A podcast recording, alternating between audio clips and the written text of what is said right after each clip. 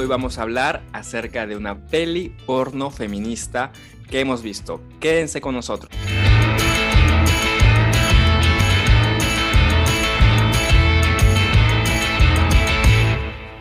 Una peli porno feminista. ¿Eso cómo se come? ¿Eso existe en primer lugar?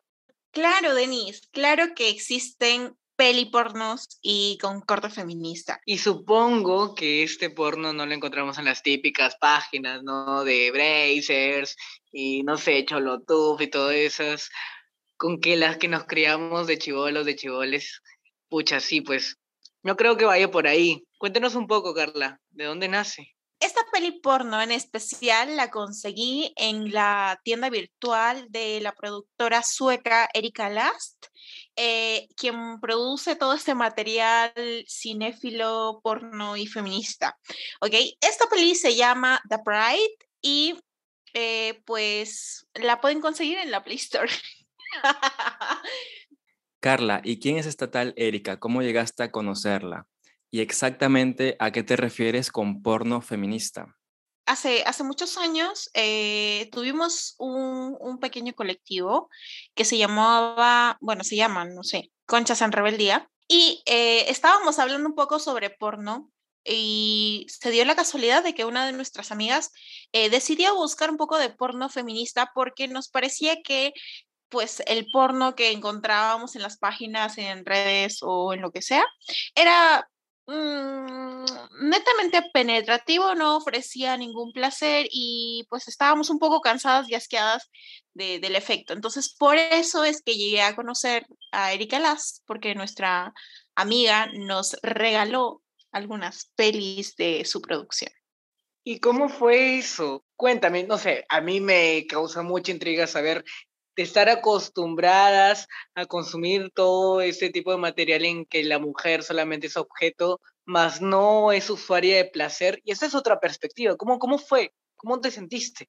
Eh, en nuestro círculo, precisamente, hablábamos sobre el placer de las mujeres, ¿no? Entonces, habían opiniones diversas de cómo es que funcionaba nuestro cuerpo, de cómo es que armábamos de material para poder explorar nuestro cuerpo y demás porque digamos que negar que las mujeres consumen porno es ya una cosa del medioevo, pues. Por supuesto, y eso acompañado también eh, del, del, fracaso de relaciones heteronormativas em, em, heterosexuales que, que, vivimos cada una, ¿no? Entonces, em, Producto de, esa crítica es que nace la necesidad de acercarnos un poquito más, hablar sobre el placer sexual, sobre la masturbación, sobre cómo es que podíamos ir explorando más allá, de compartir con las parejas, de compartir con las amigas.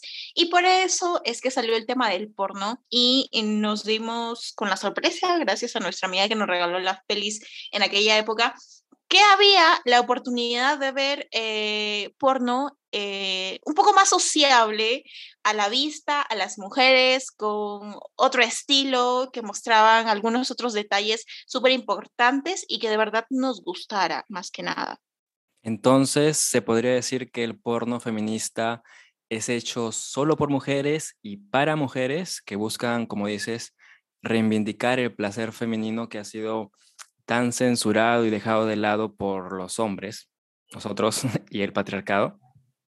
Aquí hay que contestar o hay que desmenuzar un poco la pregunta, pero la primera cosa interesante que hay que rescatar es que obviamente es una mujer la productora, es una mujer la que produce eh, estas pelis y pues decir que es una mujer ya es un logro bastante grande además que es bastante popular, porque ya sabemos que son los hombres los que tienen este mercado. Va a cambiar totalmente la perspectiva de la película porque ya una mujer está ahí. Obviamente, por mucho tiempo siempre pensamos que no, que solamente estaba destinada a complacernos a los chicos. Bueno, a mí no, pero bueno. Eh, aparte de ello, Erika recibe eh, cartas sobre, de mujeres sobre las fantasías que ellas querrían cumplir. Por tanto, eso también ya lo hace rico porque ¿quién, ¿quién recurre a las fantasías de las mujeres para poder crear porno? Y que obviamente se fije en los placeres y las fantasías de las mujeres. Nadie, porque son los hombres los que producen este tipo de cine, ¿no? Es desde la perspectiva del hombre que nace. ¿Dónde están las caricias? ¿Dónde están los cuerpos diversos? ¿Dónde están los pelos? ¿Dónde están los colores, los sabores? En las películas tradicionales no lo están, pero aquí las recogen, ¿no? Supongamos que yo sea un hombre heterosis y me tienen que convencer a mí de que ese producto es mucho mejor de lo tradicional, de lo un poco de lo de lo de siempre, ¿no? ¿Cómo me dirían qué es lo diferente? ¿Qué es lo que les llama la atención o por qué tendría que verlo? Primero que nada, creo que son los contextos en los que se presenta la peli, eh, que, que son diversos. Entonces, podríamos comenzar con el pequeño relato de, del primer episodio, ¿no? En el que pudimos observar un grupo de personas que asisten a un lugar particular para buscar intimar. Y en esta escena visualizamos cuerpos y genitales diversos y nos ponen de frente en la cara y sin tapujos, obviamente, porque es porno, a, a personas trans, que es lo que más contradicción, em, más pulgas, más escosores, más diarreas causa en nuestra sociedad. Por ejemplo, Denis, en esta peli podemos ver la representación de cuerpos no hegemónicos. A ver, a ver, a ver. Tampoco no nos palabres. ¿A qué te refieres con cuerpos no hegemónicos?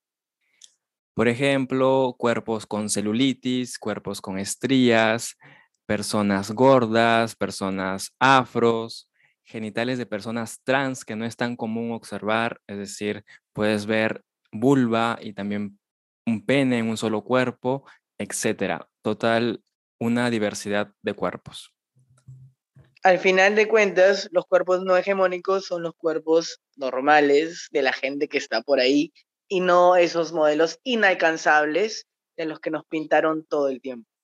Y Denis, otro aspecto a resaltar, toma nota, es que en esta película que hemos visto con Carla, se puede observar que el placer es mutuo entre las parejas. No se centran solamente en lo penetrativo, sino que entre todas las personas que participan del acto sexual había preocupación o al menos interés por el placer de todos. Y a diferencia del porno tradicional que la mayoría conoce, donde la cámara siempre está pendiente del pene del hombre y de mostrar el ángulo que solamente le genere disfrute a ellos o a nosotros. Es decir, tiene un enfoque muy marcado de lo activo como proveedor del placer y de lo pasivo como receptor. Me refiero al porno tradicional. Eh, con ello quisiera agregar también que el uso de objetos eh, para, compartir el placer entre las personas em, en la intimidad está bastante presente en, algunas escenas o en algunos episodios de, esta peli, ¿no? Y es muy importante eh, rescatarlos porque creo que en esta época em, somos las mujeres las que estamos disfrutando mucho de esto. Y, a ver, potencialmente, porque em, culturalmente son los hombres quienes tienen más libertad sexual y no son juzgados.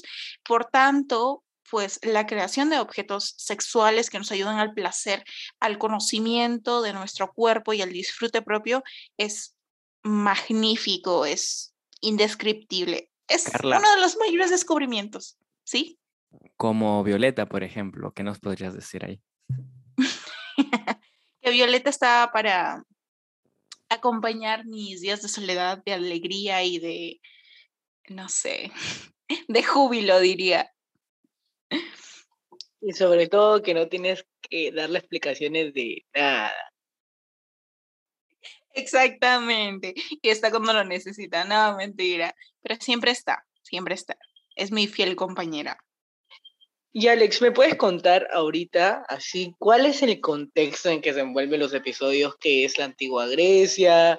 ¿Es en una edad súper moderna? ¿Es acá? ¿Dónde, ¿Dónde es? Son escenas aparentemente de la vida común, aunque para ser sinceros, eh, creo que no la consideraría parte de mi vida, por ejemplo, porque me sigue pareciendo súper lejano, como muestra en esta peli, ir a lugares públicos solamente para tener sexo.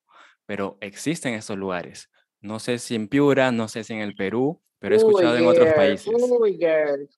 ¿Cómo? Felizmente no te has enterado, Alex, porque sí existe, créeme. ¿Cuáles son los points en Piura? A ver, Denis, quizás ahora que lo has mencionado. Hoy, no es que sean los points, pero hay, nunca ha sido, por ejemplo, los baños de un centro comercial, hay gente mirando y no sé cuánto. Hay una técnica que se llama cruising o cruising, no sé cómo se pronuncia, que habla justamente de esto, del sexo casual. Eh, pero quiero decirle a todos mis oyentes que por favor tengan mucho cuidado por las enfermedades de transmisión sexual. de la misma forma en como las personas son muy sueltas y activas sexualmente, también están mucho más propensas a las enfermedades. Entonces, nadie dice que no practiquen de manera libre, sino que cuidémonos, cada uno con su vacilón, pero siempre cuidándonos, porque si no nos cuidamos entre nosotras las cabras, ¿quién nos cuida? ¿Sí o no? Este, sí he escuchado, tenis de eh, quedar en los baños, el tema del cruising, pero en estas escenas son lugares como casas, como habitaciones, donde acuden las parejas a tener explícitamente sexo. Y a mí también me parece todavía muy raro quedar entre parejas en una reunión y que de pronto ocurra algo entre los presentes, con intercambio de pareja incluido. Claro está que esto es ficción, esto es película, pero de seguro que también existe y ocurre en la vida real. Yo no me he enterado, provecho por quienes lo pueden hacer. Ustedes, tú, Carla, eh, tú, Denis, ¿se atreverían? Por ejemplo, Carla, tu beso de a tres que alguna vez nos contaste, ¿ya sería un paso inicial para este tipo de escenas? Yo creo que sí, creo que el beso de tres cuenta como, eh, como, no como una escena porno. Y Carla, tú eras pero caserita del beso de tres. Bueno, digamos, digamos que tampoco me niego a la experiencia, ¿sabes? No, no le cierro el campo a la imaginación. Yo creo que es importante eh, mantener círculos o tener círculos de amigos y amigas y amigues con los que se pueda compartir este tipo de experiencias, porque mm, está chévere el sexo casual, pero también está chévere compartirlo con personas que tienen la misma sensibilidad que nosotros y que definitivamente van a ser momentos más interesantes, más deconstruidos, en los que no se tiene que preocupar tanto uno por qué van a decir, em, qué tienen que hacer, sino más bien por cagarse de risa. Eh, con los errores que pasen, con las mierditas que salgan, poder hablar, disfrutarlo, poder repetirlo, yo qué sé. Lo que sí también cabe aclarar de que no con, no con todo se puede, pues, chiques, no, no todos los amigos le entran. Eh, también conozco que mucha gente está por ahí, por el Grinder, por el Grindr, y también lo que dice Carla, cuídense, ya sé que es gente desconocida, pero solamente cuídense. Lleguemos todos a fin de año, por favor. Y en cuanto a la pregunta, si yo le entro al BC3, mira, no, no lo he logrado todavía, no lo descarto y sería una buena anécdota para el podcast. Nada más de. Bien, otro punto a resaltar para diferenciar entre una peli porno tradicional y el porno feminista de Erika Lass son los previos. En una peli porno tradicional sabemos que van de frente a lo penetrativo, o al menos la mitad de la peli es preparar el culo de la otra persona para penetrar o hacer felaciones y sexo oral. Y la otra parte de la peli es el tema de la penetración. Entonces, se reduce a eso y se reduce también a la eyaculación, ¿no? Cuando alguien en una peli porno tradicional eyacula, se acabó todo, es como que el aviso de que se terminó la función. Y además también eh, se muestra lo que es el sexo fuerte y brusco, ¿no? Eh, las páginas han sacado ya sus estadísticas de qué es lo más buscado en el mundo, qué es lo más buscado por los peruanos y las peruanas, el sexo fuerte. Creo que cada uno alguna vez habrá juntado con alguna persona muy influenciada por el porno tradicional en la que dan ganas de pararlo y decirle, oye, oye, oye, aguanta, esto no es una película, esto es la vida real, con tranquilidad, por favor, que si no, no llegamos a ningún lado. Tengo algo que, que me encantó, que, que flipé, que me emocioné, que me vine, que hice muchas cosas. En fin, es el episodio de Gender Blender, o Bender, perdón, en el que se explora eh, una fantasía sexual de, de, los sujetos que obviamente participan en ella.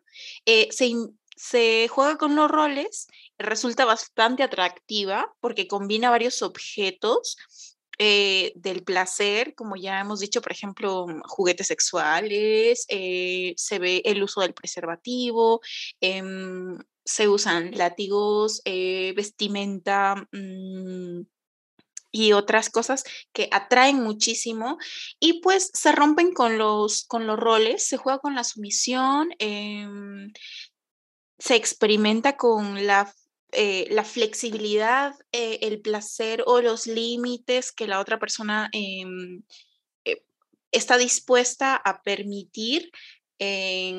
y no solamente en una chica, sino en el cuerpo de un chico también, como por ejemplo este, el sexo anal, la práctica con un juguete, ¿no? Em, la sumisión con él, los besos, em, la inserción de, de otros elementos, una correíta, por ejemplo, yo qué sé, muchas cosas y que rompen con lo heteronormativo y con la idea de qué tiene que ser la chica, lo femenino y lo del chico, lo masculino y todo se reduce a la penetración y se acabó todo. La verdad que me están recontraanimando. Si no fuese porque tenemos que terminar el capítulo, yo me fuera ahorita a verla. Y la verdad, chicos, no me demoro mucho tampoco. Bueno, eh, te cuento, Denis, que les he compartido la compra, así que pues esta noche date un gustito eh, de cine y de placer. Y me, me olvidaba, además de poder hablar de la película, también les tengo una recomendación que fue algo que ya he mencionado antes. Pero antes, Carla, de pasar a las recomendaciones, quisiera hacer una pregunta final. ¿Podrías decir que este porno feminista es mejor porno, como lo dice Erika Lass en sus entrevistas. Es un porno más realista y crees que se debería consumir. ¿Cuál es tu, tu punto de vista ahí? A mí me gusta mucho. Entonces, sí, para las personas adultas eh, que quisieran ver o consumir diferente porno, que les gustaría criticarse a sí mismos, criticar cómo es que están, no sé, eh, teniendo sus prácticas sexuales, sí, eh, véanla, les recomiendo, observen, sean críticos, sean críticas, critiquen todo. O sea, esto no es ley. Así que para disfrutar y para criticarse, está bien. Yo podría decir que simplemente es un porno diferente, es no común, no tradicional. Van a poder encontrar todo lo que les hemos comentado en este episodio. Ya si quieren verlo o si no quieren verlo, es decisión de cada uno de, ustedes. No vamos a entrar en términos, creo, moralistas, sino que cada uno es responsable de lo que consume y eh, siempre recordar también de que nuestra sexualidad la podemos empezar a explorar desde nosotros mismos, con el descubrimiento de nuestro cuerpo, conociendo lo que nos gusta, nuestras partes erógenas y cómo nos sentimos, la autoexploración. Luego, eh, pidiendo a las autoridades educación sexual integral que siempre nos falta en los colegios, dejen de estar bloqueando, tratando de eliminar esta materia de, las escuelas, porque si no, vamos a terminar aprendiendo de manera equivocada por otros lugares. Y finalmente, siguiendo a especialistas, ahora hay tantos sexólogos en redes sociales que hablan de estos temas, hacen conversatorios, síganlos en Instagram, en sus redes sociales y seguro se va a aprender bastante. Y finalmente, pues denle una mirada, denle una oportunidad a este tipo de porno y si les convence, bien, si no, también. Se valen las críticas y por ello yo les quiero recomendar un súper libro de una activista feminista y maricona boliviana, una puta genio, se llama María Galindo y tiene un libro súper importante que podríamos, tendríamos lo, la necesidad y la obligación y la curiosidad de revisar, este se llama No hay libertad política si no hay libertad sexual. Y habla justamente de cómo es que el Congreso boliviano, a pesar de que es uno de los más incluyentes en cuanto a diversidad cultural, eh, también es uno de los más homofóbicos que existen. Por tanto, María Galindo se da el trabajo junto al colectivo eh, Mujeres Creando de analizar las entrevistas que le van haciendo los parlamentarios y a comparar este discurso que, o sus discursos eh, con la evidencia arqueológica de las culturas altoandinas, como por ejemplo eh, la moche, que ya se ha mencionado en este episodio, y también las crónicas de los invasores españoles sobre la homosexualidad, la transexualidad, el travestismo y la infinidad y la variedad de diversidad sexual existente en estas tierras que obviamente los españoles y con la evangelización terminaron em, extinguiéndola o más bien reprimiéndola con castigo, muerte, humillación y sacrificio. Eh, se tiraron abajo todas las costumbres o toda la tradición, toda la cultura, toda la existencia de historia eh, de la sexualidad eh, en esta parte del mundo. Solamente agradecerles de verdad ahora me doy cuenta que sí existía una forma más sana y bueno, un poco más cercana a la realidad de, ver ese tipo de ficción que a todo el mundo le gusta. Algun, algunos no, obviamente, pero la mayoría sí y lo mejor de todo es que podemos estar un poco más contentes con nuestros cuerpos, con nuestros tiempos, con nuestras relaciones y entrar un poco a poco en el disfrute y en el placer.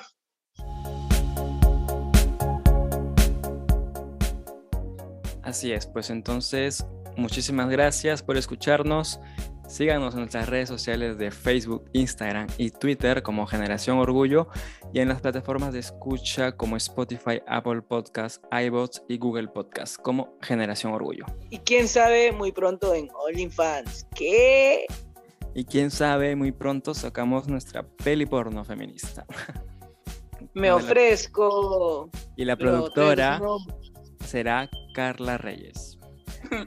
Si es que nos escucha Erika Last, si es que esto llega a tus oídos, eh, nos proponemos para participar en su material pornográfico cinéfilo. Encantados. Adiós.